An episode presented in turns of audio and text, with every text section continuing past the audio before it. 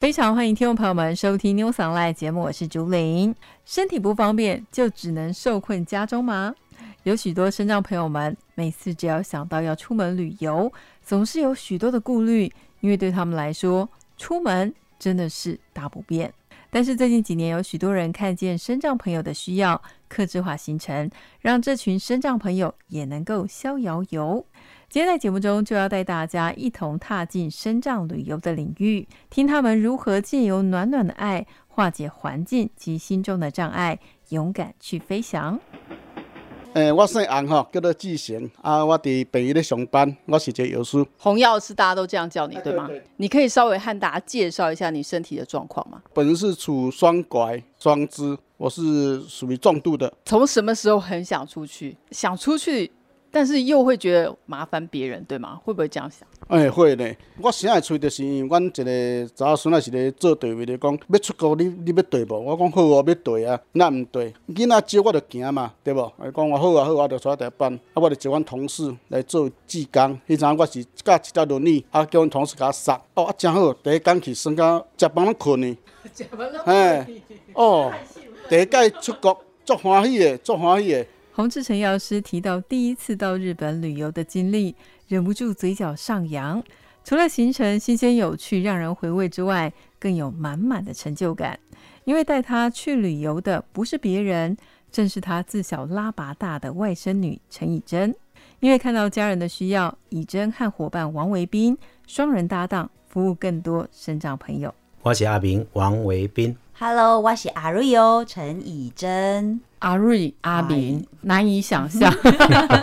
到底这名字是怎么取来的？哎，其实人家我英文名字是非常优雅，叫 Ariel，一听就知道声音又好听，歌声也好听。结果呢，这个阿明先生听到了，他们居然就说：“不行不行，你这个呃名字不够接地气，一定要叫阿瑞。”那因为哈，我们花了比较长的时间。在协助银发族的旅游事业上面，这些老先生、老太太、大哥大姐出门的时候，觉得说，哎，叫你就把他看成像自己的孙女一样，就觉得哎亲切一点。哦，阿瑞啊，阿瑞啊，就觉得很容易上口，所以就会较怂的名叫阿瑞啊。系啊，就知影你都就接到我这个春天上水的回绿，我快被你们笑死了。我们都参加旅行团嘛，通常带我们出去的都只有一个人，嗯，但是你们却是两人搭档，是对，这是一个怎么样的组合啊？就蛮奇妙，因缘就是阿瑞自己有身障的家人嘛，那渐渐的阿公阿妈年老了之后，就是开始会需要一些辅具，甚至是轮椅。很以前，阿瑞就是一个一直是一个很爱玩的野孩子。那阿妈一天到晚都会这样念，但是无论如何，可以带着他们老人家一起出去玩，或者是身障的家人去到任何想带他们去、想分享的地方，大家都会非常的高兴，所以就会觉得，嗯，无论如何，如果他们想忘了什么地方，就会希望去达成。所以我记得早在十五年前就已经开始，那时候还没有什么自由行，网络也很不方便的时候，其实就已经带着轮椅族的身障家人去到了。日本高山地区，然后河长村这些地方都有去踏查过，所以接下来再带搭了轮椅的阿妈过去，就其实是相对的不是那么的困难。所以有了这些经验之后，渐渐的这些家人就是可能又揪了他的朋友，朋友又接了朋友，对，越来越大团，就直接变成旅行团。对，就会变成旅行团。那这中间，呃，以前的方式是自己利用每一年的年假。只需要请假几天，或者不用请假那么多天，就可以带着家人在这些朋友一起出去玩。对，那后来工作上的姐姐就说：“哎，以前你那么爱玩，不如一起去考个导游领队证照吧。”然后就哦好，然后还是在那个报名截止最后一秒被压着去电脑那边按送出这样子，但是就也托大家的福，幸运有考上。那考上之后更了解，其实台湾观光局规定的这些相关的法规，其实很多东西会变成游走在那个边缘或灰色地带，是对自己或对。一起走的朋友、家人都不是那么的有保障，所以更想要把这一块慢慢的让它更上全一点。对对，上轨道。因为其实呃，尤其是跟着我们一起的是身障或者银发的家人跟朋友，阿瑞想分享一个观念，就是身障的朋友他们其实只是身体的某些部分有限制，障碍，对，但他们并不是没有想望或。完全没有能力可以去到达那些地方。所以其实像是水下二三十米的潜水，到三四千尺的这种高山的旅行，是我们你们都曾经带过是天哪！那如果更好玩的哈，就是我们遇到了视障的朋友，嗯某某个协会理事长啊，也是老长官嘛，他就说要我们好心一点啊，阿明你嘛较出好心的，你都带坐轮椅的，清明嘛要出门啊，带一个清明要出门哦，你免紧张嘛。委员为什么免紧张？伊讲哦，伊带去跳伞，他都不会紧张，嘿呀，伊都顺足紧的哦，从第一咯。哎，看不看不到都不会紧张，他就跳下去了。我说报告委员，我会紧张。哇，真的好紧张哦！天哪！，对，然后刚刚主持人提到说，为什么是两个人一起出门去服务？我们一个男的，一个女的，很多人会觉得说这样子成本负担会被均分了之后，就变成是不是服务不好或什么？这也是我们后来慢慢一直在调整的难处。可是非得两个人出门，嗯，因为两个人出门，我们就说到了日本去泡温泉，我是男的，我不能够服务女客人。阿瑞亚是女的，她不能服务男客人。尤其对很多身障的朋友来讲，当她把辅具拿掉的时候，她的支撑就没有，她是根本没办法走路的。所以你就在更衣室里面，她拖了辅具，把她拖着，抱着她到池子里面去，把她放在池子里面。刚刚主持人一开始我们在线下聊天的时候问到了说，那为什么会想做这件事？就是那医生把她放在温泉池里面的叹息声啊，就松快。你的这句话会让你梗在心里面说，好像头上有光环，做了对的事情，背后还长了翅膀，这件事情应该可以继续努力做，所以就是这一路做下来的一个原因呢、收听汉声品味人生，非常欢迎听众朋友们继续回到汉声广播电台 New s o n g l i 节目，我是竹林。今天在节目当中呢，带大家一起来认识深藏旅游。刚才听到阿明提到了将深藏朋友放进温泉池，听到他的那一声 舒服，其实我是蛮感动的诶，就觉得做这件事它是值得哈、就是很多我们视为理所当然的吃喝玩乐，对某一些族群来讲，他们真的是那么的不容易，那么的遥不可及。所以我常常会觉得很舍不得的，包含在我们要带这样子的朋友或长辈出去玩的时候，其实很多时候他们连吃喝都不敢。因为怕去上厕所，是去一下化妆室，他可能我们一般人上下车三分钟五分钟，可是当他有辅具，当他有轮椅，他可能上下一台车，或者是如果搭那个福祉车，或者是所谓的富康巴士的时候，一次的升降可能就要花很多的时间，所以大家都不敢去麻烦别人，因为很多这样的身障的家人朋友心里面都已经会觉得说。我自己已经够不方便了，我千万不能再造成别人的麻烦。甚至也有这样的朋友，他去报名其他旅行社的时候，那旅行社的人可能也会明示暗示的说啊，你你买这样子来后啊啦哎。呀，心态叫你不红别安，那干好啊，什么之类的。我觉得你们一开始要做这一块的时候，其实应该也是有一种宏大的感觉。没有，我其实一开始哈，我讲说我是被阿蕊骗的嘛，因为阿蕊是因为阿瑞亚是因为他自己家里面。讲诈骗集团对对的最哦，代新的嘛理摩阿瑞亚一六开始他五搞啊，己的样。家人是轮椅族，然后后来他的奶奶就因为不舒服之后也靠轮椅，所以他很习惯这样子的一个出门的方法。阿明是自己本身就是所谓一般的团体，就这种常规里面接触比较多的，我能够跟人家标榜我跟人家不一样的是，我每次出去跟人家比价钱，我就输人家五千块，因为我坚持 no shopping。坚持品质，我没有去进免税店，所以车费得自己负担，那一差就是日本五千块，一天一千嘛。我习惯了这样，可是我听到他的东西之后，我觉得他告诉我刚刚跟听众朋友报告的这件事，在金字塔的这个结构里面，身障的做伦理的。他只是身体不方便，他并不是代表经济力不好。我一听眼睛就亮了，哦，要紧啊，这好啊，这有汤练的哈。要阿求边会过来骗第二个想钱呀，我们带一般的客人去到，好了，我去看樱花，我把它放在公园里面看樱花。哦，萨库拉行一里，那呢一点钟，OK，看就看。哎，轮椅呢，慢慢推，慢慢看哦。那我可能花一个半钟头、两个钟头，我心里面一盘算。这算起来好像是对耶。我早上吃完早餐，出门一个行程吃午餐，午餐吃完一个行程吃晚餐，休息了。他们又跑不远，嗯，这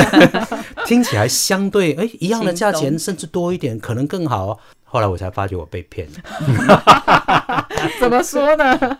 我单单从第一件事情哈、吃饭这件事情开始，完全脱离我们的想象。首先吃早餐，我们如果出国的好朋友吃 buffet 的时候，你可以很轻松自在的就去吃 buffet。所以领队导游的只要在那里算好了时间，啊，我们啊七点半 morning call，九点钟出门哈，八点钟可以开始用餐。我八点钟坐在那里跟客人打招呼，我已经算是一流的领队导游了。对吧？很多人是到最后一刻才出现，是结果问题是可以理解的，就是这些身障朋友们，他杵着拐杖，坐着轮椅，他怎么样去 buffet 拿菜？他没有办法安排这件事情，于是情况完全脱离想象。六点半 就就必须坐在餐 哎，阿厅，别基层哦，大概要六点半开始啊，准备加班啊，你就要开始在那里帮他服务。为了六点半能够在餐厅里面出现，你六点钟就要起床。是所以整件事情就开始变得不太一样。第二件事情，我到了景点，我要开始把人放下去的时候，那个上下车轮椅所花的时间跟安排导览的方式完全不一样。我只要跟大家报告一件事情：带视障的朋友出门，他是一个对世界风景、光线什么都没有概念的人。你跟他讲，哦，来看哦，这红顶瓦对啊水，瓦你看水这般枫红清晰。你看粉色的哦，那个樱花红，叶开满山满山专西啊呢，他他什么都不知道，你要带他去玩什么？啊？怎么办？这就是业务机密啦。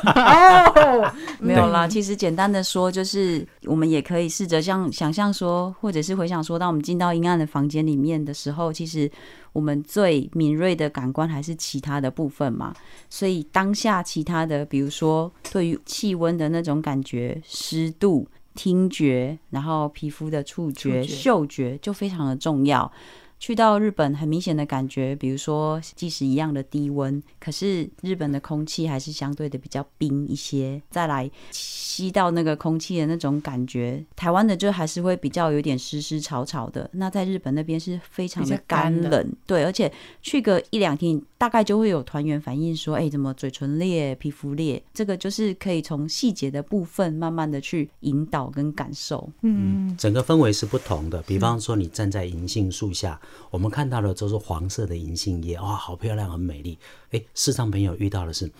嗯，这个味道不太一样。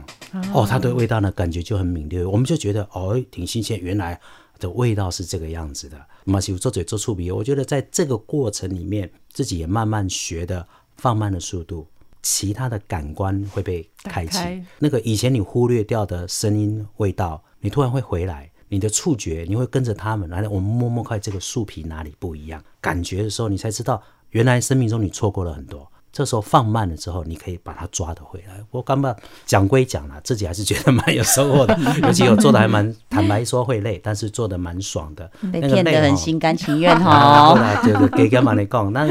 本来旅游业就是一个赚奶粉的钱担白粉的风险，因为你的维利它全部都是代收转付的，你能够赚的只是自己的劳务费用，可是担的责任很大。那再加上带这样子的朋友出门，那个其实心理压力是是风险在。蛮大的。对，所以我们也希望说，大家能够就是出门的时候，大家是一个比一个，一个带一个，然后我们只是在旁边居中来协助，让整个品质能够更好。尤其也算商机吧，一开始也是看哦，台湾即将迈入高龄化的社会，哇、这不得了，哦，这带这老的出门偌好的安尼。这个笑容里面充满了一堆的无奈。哎，对啊，最近大环境比较不那么友善一点，但我相信终究雨过天晴，走过去。其实你们刚才讲到了你们的行程，我觉得超不可思议的，比如说水下、高山，是然后又要跳伞之类的，这些行程到底要怎么规划呢？规划平常人的都有很多的顾虑，更何况是规划身障朋友的。是，如果只是先以身障这个族群来讲的话，通常我这边的安排的方式就是会克制化的行程，因为不得不克制的另外原因是，其实就算参加的成员每个人都是拿重度身障的那个手册好了，但每个人他的账别都不一样，是是，比如说他的肢体，或者是他是哪一个部分，对对对。那有的人即使他是拿重度的，但是他还是可以，比如说用拐杖，然后上下几个阶梯，或者是走几百公尺、几公里这样子。但是有的人他是必须完全依赖轮椅，他就没有办法有这些自理的部分。所以每一趟我都会依每个成员的状况，属性来做规划。对，然后第二个也很重要，就是会去收集跟聆听，因为就是我们一定都会亲自去拜访每个人，哦了解他的状况。那这中间也一样的邀请他可以跟他同行随行的人，因为我们再怎么贴身照顾，呃还是晚上对，因为晚上他需要如嗯厕或者需要什么事情的时候，我们还是比较没有办法就是随身在车，因为毕竟那么多的团员，所以如果有熟悉了解他的，然后跟他在一起在身边，其实相对彼此都是安全的。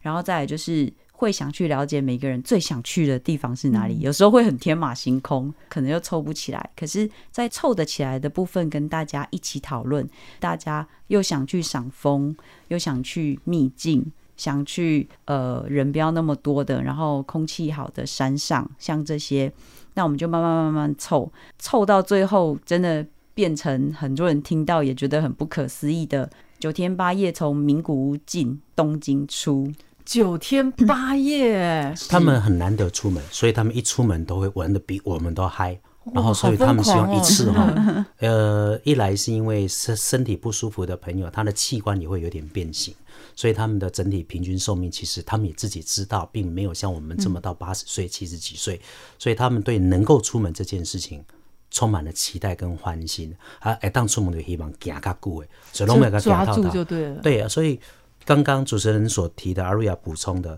一个行程没有那么容易长出来。嗯。我们去年九月的行程，在前一年的九月开始规划，是规划我们都会抓很长的时间。所以一般的旅行社根本不愿意做这样的事情。因为还有一个部分是他要去邀请那个可以在同一个时间随行的那一个人，对，因为他可能自己要请假，那个随行的也可能要请假的状况之下，再来是经费等等的安排，所以这些都要非常早就开始去规划，而这个早也可以给大家一个安心跟确定。哇，我觉得这个真的是太不容易了。我没有听你们说，我真的非常难想象，因为我们就是报名出去是就就我也这样啊多希望继续做这种。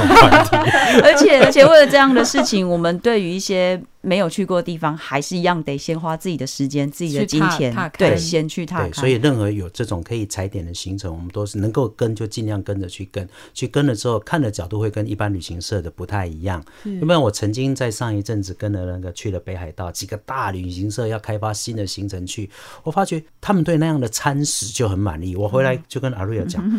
这个本哦，我那才有人可以加，我都觉得那是不对的。啊啊啊，OK，我可以理解，原来就是所谓的低价团，就好比说我们去了星巴克，大家随意点你想喝的咖啡，而一般的所谓低价团去了星巴克就给你一杯已经有热美式设定结束了，没办法点你永远就是在那里喝的就是那热美式，尽管你到了星巴克，嗯你永远不知道它有什么新的东西，所以品质的差异在这里。那我觉得琢磨的用心也在这里，也因为我们提到说这些朋友们出门不容易。我们就想，真的真的让他看到了人家的生活，人家的环境是什么。听众朋友们，你现在收听的是汉声广播电台《New s o n l i 节目，我是朱玲。今天为大家邀请到阿炳、王维斌以及阿瑞亚、陈以真来到节目当中，和大家聊聊深藏旅游。其实每次都会有团员给他们的反应，就是虽然是同一个地方，但是跟他们去就是特别的不一样。就是每次都会有不同的团员给同样的感触，就是啊，怎么这次又排了哪里哪里有？好吧，假设那个地方叫东京好了啊，东京都去 N 遍去烂了。那说这样子感触的人，他可能就已经是比较行动可以自理的身障朋友，所以他会觉得他跟一般团都去这些地方去烂的。那像我们这次排的有一个地方也是，他还是跟我说啊，以真他这这都去第四次了，还要我都去过了，对，然后我就说，嗯，不过其他人也还没去过嘛，那我们就一起去。那跟不一样的人出去玩玩看，或许感觉不一样。可是当真正带他到了这样的地方之后，事后他一整个很感动的，一直跟我说：“天呐，以真，我来这里这么多次，第一个我从来不知道这里还可以进去耶。”我说：“哈，要不然你是到哪里呀、他说：“啊，每次就是门口团餐餐厅丢着，大家吃一吃啊，我们要给买一买，对，拍拍屁股就走了。而且我们的吃的团餐跟别人的还不一样，就是不是那种像刚刚阿明说的低价团的对，相对的是就是很明显知道那个吃的餐的内容是不一样。再来，它里面后面有一个很精彩的博物馆，他们从来没有进去过。哦，你可以直接讲，它就是在高山地区，人家的那种花祭台，十几座精美雕制的祭台在人里面摆设跟展出，还有演出。因为他要买门票，所以一般团体他就没有安排你进去。你到那里哦，你到了，你看那祭台在这里哦，所以活动在这里办。我们要给买一买东西吃一吃，走人了。那个朋友去了四次，这一次唯一一次看到了原来里面有这么对呀、漂亮的东西。还有什么大阪城，或者是那个北海道的五林廓也是一样，很多人都是，其实你注意看，他们会注明不上城、不登塔。对，然后所以去了好几次，也是上次也那一位已经去了五次了吧，然后带他进去，他说哇，他不知道里面这么好看，因为大家会想象说，好吧，反正我也不懂日文，里面一定不好玩，嗯。就一进去发现不一样，而且现在其实很多多语的导览的部分或者互动的部分，这些都很够。那再来是像大阪城里面有一些可以租借的道具，因为他是武士迷，只是他真的不知道可以进去，我觉得这很不可思议，对他真的不知道可以进去，但是每次的旅游团从来都没有进去，没有告诉过他可以进去，是，然后就肯也没有想到自己花门票进去，然后再进去之后又用那些道具一起玩耍这件事，然后再来呢，他不知道跟我们可以免费进去。啊，我想分享一个很有趣的心得心情，就是很多人会觉得说不想跟身障朋友出去，对啊，拖累啊，等他们啊什么的。可是我们就曾经好几次，比如说。呃，有一次是大家都想去环球影城，虽然可以知道很多人要花很多门票，可是就想说，嗯，就去看看吧。因为就如果这就是你这辈子的梦，咱们就试试看。结果一去，不只是本来就知道门票有相关的那个优惠，进去之后，全部人都跟着每一台他陪同的轮椅，全部快速通关，哇塞，一天之内就玩了七项以上的设施，这整个太赚了，玩到他们给我坐在轮椅上睡着，好累哦！你真还要哦玩吗？一般人进去能够排几个游乐设施就已差不多，经很好就算你拿 pass 券五六个就已经差不多了，那已经很拼了。结果轮椅的我就推到门口你就进去了。对，是，哦 所以所以你说身障朋友造成我们的累赘，他们来是来占我们便宜，可是回头用刚刚这样的案例想想，到底是谁占谁便宜啊？嗯，用不同的思维来看，而且嗯。我觉得跟身障朋友出门其实是有某部分有一些优惠的，是。比如说什么什么半价或者是什么什么免费之类的，是，然后这都含陪同，嗯，嗯，所以大家不要用他是身障，然后他有障碍、这样的眼光来看待他们。我我常常哈、喜欢讲一件事，如果我们翻所有的佛经的经典，你会发觉所有的神佛显示来到这个世上要度化人的时候，他不就是老先生、老太太、身障、残障、乞丐吗？等到你看到这一起看到菩萨，你要对伊较好呀。阿弥陀哦佛，，确实是哦。好，那在安排的时候，我们也需要跟对方有很多的接洽，对不对？是对，没错，所以说我们一开始就像阿瑞跟大家报告，我们踩线团一定得去，自己得跑一趟。接下来就是沟通是很重要的事情。那我们在刚刚所前面节目里面提到一些内容，好像一直都提到日本这个地方，是因为日本确实已经比较进入高龄化，而且它对身障这个相关的设施值得我们学习，这是真话。嗯，我们很多残障设施基本上是还不足呃啊。另外制造的障碍。哎我都觉得那个台湾很多的无障碍空间都是无障碍空间，呃，有这个心哦，但一次把事情做对，取经也是蛮重要的事。那您提到的是，比方说，呃，这一趟行程我也很骄傲，因为我们的这样的作为，还是会连日本教授都会被感动。嗯，那我们到了一个合掌屋，他说二十年来我们住在那里面，没有台湾客人来过，而且第一团竟然能够接到这样子的贵宾，这是教授代管的一个一个村落。然后他旅游的接待能量其实没有很高，但是走在路上，满天的星星，就是那种山上干净到你听到水声，听到青蛙叫，你连听水声都知道那个水一定是清澈无比干净的。他们本来很担心我们村里只有狐狸跟树蛙之外什么都没有、哎，你们真的确定要来吗？真的要来呀、要来看什么？而且住在那个合掌屋里面，那样的感觉是非常非常难得。我今天想必很多人听到了，也不会觉得说怎么有机会住到那里去。嗯，那你得用心才找得到啊。哦，不是白川乡那个已经就是比较商业化的，对合掌村了。哦，今天讲到秦刷哪来？那个开车的司机说：“这个怎么找到这个地方来的？”那阿北搞，我说、啊、这个路到底对吗？怎么会走到这里来？啊、然后晚上的时候，那个天有点微寒，然后那个老师就生了一个炉火，在炉火旁边啊，大家吃完饭烤火这样，烤马吉呀、哦烤啊。他们当地的小芋头，然后又烤马吉，那会让团团员觉得很惊喜吧？超惊艳他他们到时候玩到后来就交换礼物了。哦，这样啊，OK，这个这个。我不是我们准备的，没有任何桥段，就团员他本来很开心。团员自己准备的一点小酒拿出来喝，这个老师也把他自己的 sake 拿出来，这是一个很好的互动。对我觉得得，而且听到那个那个木炭的炭火在那里噼噼啪啪那个清脆的声音，然后你觉得满是的温暖，然后这群朋友，我知道他们玩的很开心，啊，那就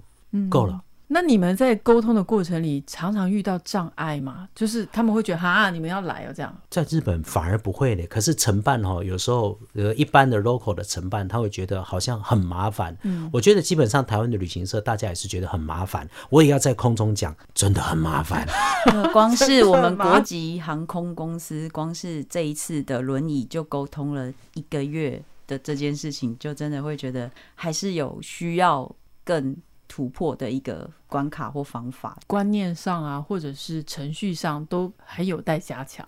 大家都很想把这件事情办好，心里面有都有这样子的正向的念头，可是摆在眼前的事情是，同样的时间我可以赚别的钱，赚得更快，我就去赚别的钱了。那你们只要不来，我可以少掉很多的麻烦。我为了办理这件事情，啊，那航空公司他得投入三个人一大早，帮这些人来开始做这些确认的动作，他的能力是多出来的负担。那我们也很谢谢啦。但是这件事情确实是可以更简化，可以有那个空间，我们都会老，我们都有一天会走上这样的路。我当然希望大家都平平安安到最后，可是总会有朋友需要这样的帮忙。我们只是先把这样的观念告诉大家，啊，咱来来给当行进来给啊。尤其你听到了这些人哈，跟你说哈，哎呦，赶进度，时间无够，赶进度，你心总觉得赶进度哦，后来不然最后来赶进度啊呢，